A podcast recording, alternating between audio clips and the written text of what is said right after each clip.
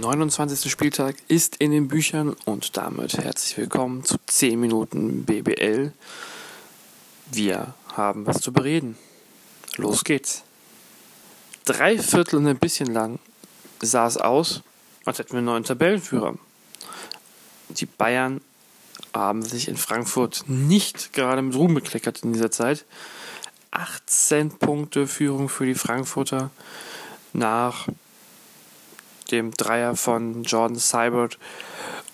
Und dann kam der Tabellenführer doch zurück.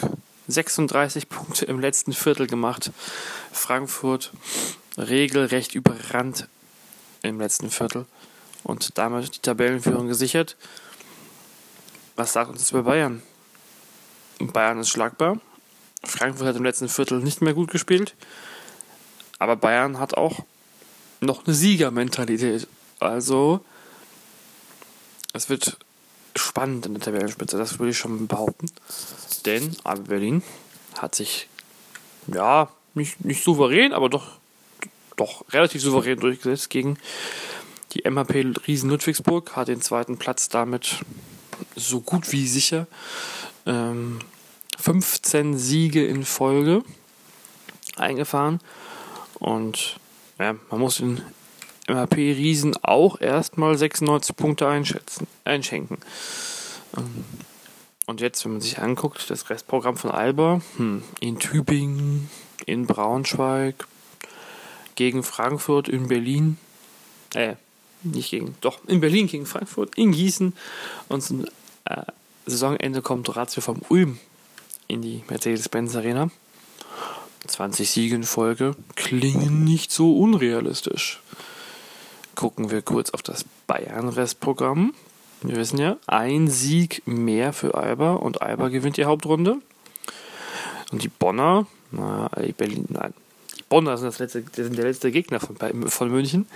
Aber zuvor geht es gut gegen Bremerhaven, in Tübingen, gegen Jena und gegen die Rockets.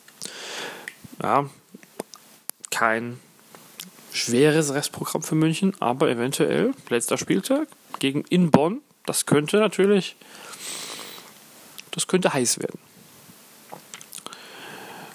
Dahinter bahnt sich ein Traumszenario an. Ein Traumszenario, denn im Moment sind die Bonner, die Bayreuther, Oldenburg und Bamberg punktgleich.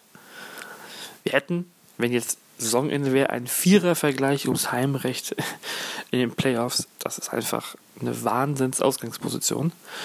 Die Bonner haben sich in einem harten Kampf in Gießen durchgesetzt, 86 zu 80 gewonnen. Auch hier ähnlich wie bei, bei Frankfurt gegen äh, Bayern. Erst im letzten Viertel den, das Spiel gedreht oder in der zweiten Halbzeit die Gießener defensiv sehr stark limitiert und am Ende mit viel Willen und mit schweren, schweren Würfen ähm, sich durchgesetzt. Zehn Assists haben die Bonner nur gespielt. Aber dafür auch Gießen in der, ähm, in der Zweierdistanz sehr klein gehalten. Verfolger, im Vierer-Vergleich Verfolger, äh, das ist ja schwer zu benennen eigentlich, ist jetzt Medi Bayreuth die Franken haben endlich mal wieder gewonnen. In Erfurt gestern Abend zur Primetime um 20.15 Uhr. Ähm, ja, es war kein gutes Spiel, es war kein. Vor allem die erste Halbzeit war nicht gut. Die zweite Halbzeit war okay. Da haben sie dann ähm, die Rockets ja nicht mehr, nicht mehr viel, den Rockets nicht mehr viel geschenkt, ähm, nicht mehr viel zugelassen und sich somit endlich wieder einen Sieg geholt aus Bayreuther Sicht. Endlich wieder einen Sieg, das gab es für Oldenburg nicht. Sie hatten zwar nur einmal vorher verloren, aber vielleicht eine der größten Überraschungen des Spieltags. Zu Hause gegen Würzburg fast chancenlos gewesen. 80 zu 93 am Ende. Und ja, zu Würzburg kommen wir gleich nochmal. Für Oldenburg wird es jetzt wieder, ich habe das letzte Woche schon gesagt, das könnte noch ein bisschen tough werden. Nächste Woche kommt dann erstmal das direkte Duell gegen die Bamberger. Wobei dann erstmal wieder einfache Gegner kommen, ehe es am letzten Spieltag noch gegen Frankfurt auch um was gehen könnte, denn der Abstand zu den Skyliners ist zwar zwei Siege, aber die könnten auch schnell aufgebraucht sein. Ja, Bamberg, vierter Sieg in Folge. Ja, aber es ging gegen Tübingen. Es ging gegen Tübingen und am Ende waren es 34 Punkte Vorsprung. 9 Punkte im letzten Viertel nur kassiert, aber auch 16 gemacht. Ja, es war gegen Tübingen. Was sollen wir da sagen, ne? Gewinnt man halt zu Hause, vor allem ganz hoch. Der Kampf um die Playoffs ist ein Main-Duell im Moment. Also nicht mein Duell, aber eins am Main. Frankfurt und Würzburg. Jetzt sind es nur noch zwei Punkte Unterschied. 16 zu 15 Siege stehen jetzt auf dem Konto der beiden Teams.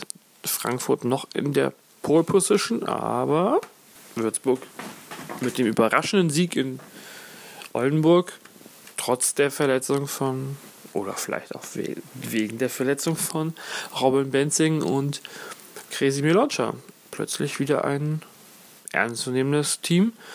Man muss mal gucken, die direkten Vergleiche.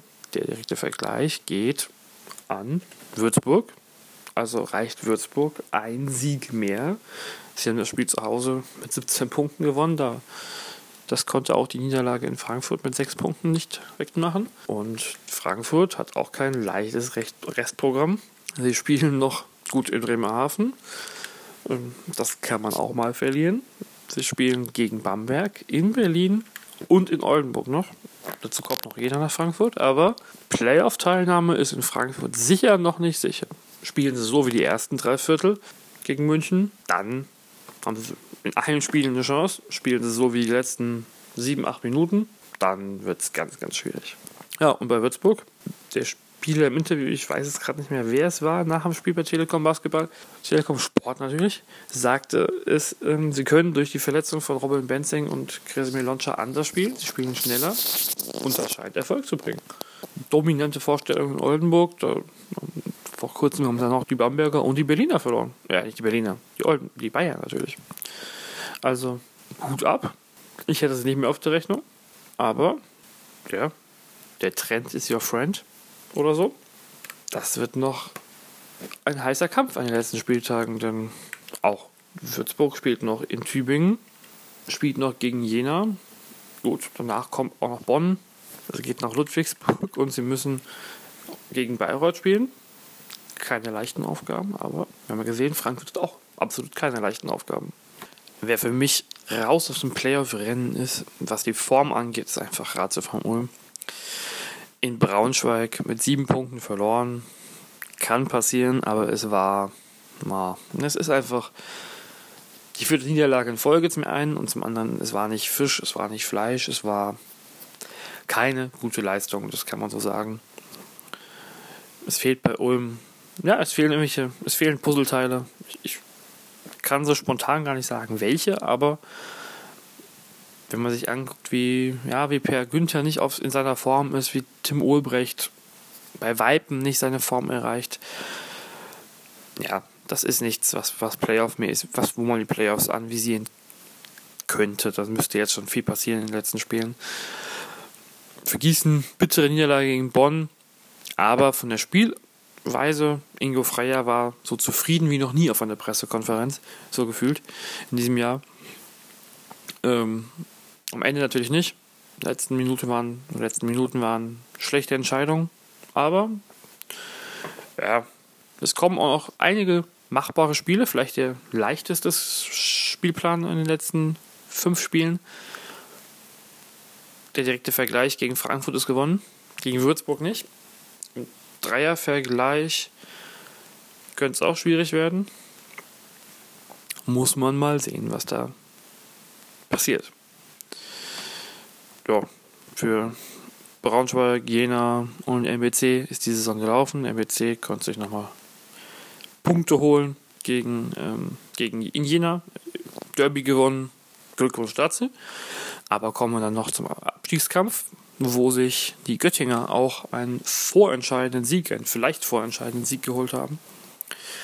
Sie haben sich zu Hause nach hoher Führung am Ende zum Sieg gegen die Bremerhavener gezittert. Für Bremerhaven, dritte Niederlage in Folge. Wird es jetzt eng im Abstiegskampf. Die Rockets konnten es noch nicht bestrafen. Wie gesagt, gegen Bayreuth verloren. Und ja, Bremerhaven ist jetzt das Team, das gejagt wird. Ja, können wir kurz auf den Spielplan gucken. Auch hier in Bremerhaven geht es gegen Frankfurt am nächsten Wochenende. Ehe es danach noch nach Bayreuth geht. Das, der letzte Doppelspieltag hat Bremerhaven Ulm zu Gast und reist nach München. Und letztes Spiel gegen Gießen, für die es dann noch um die Playoffs gehen könnte. Also, ja, alles nicht leicht, aber auch einiges machbar. Für die Rockets ja, ist der Spielplan auch nicht ganz so einfach.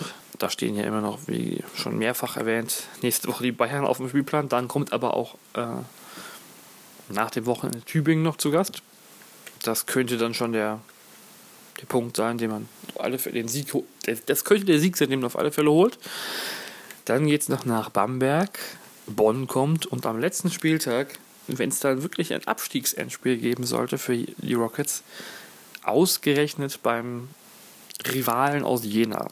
In Jena geht es dann vielleicht um alles für, für die Rockets.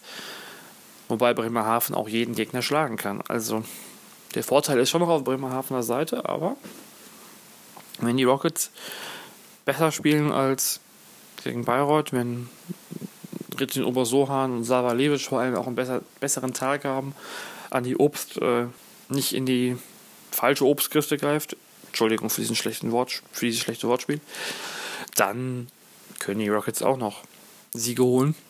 Und ja, es wird spannend. Es wird spannend, spannend, spannend.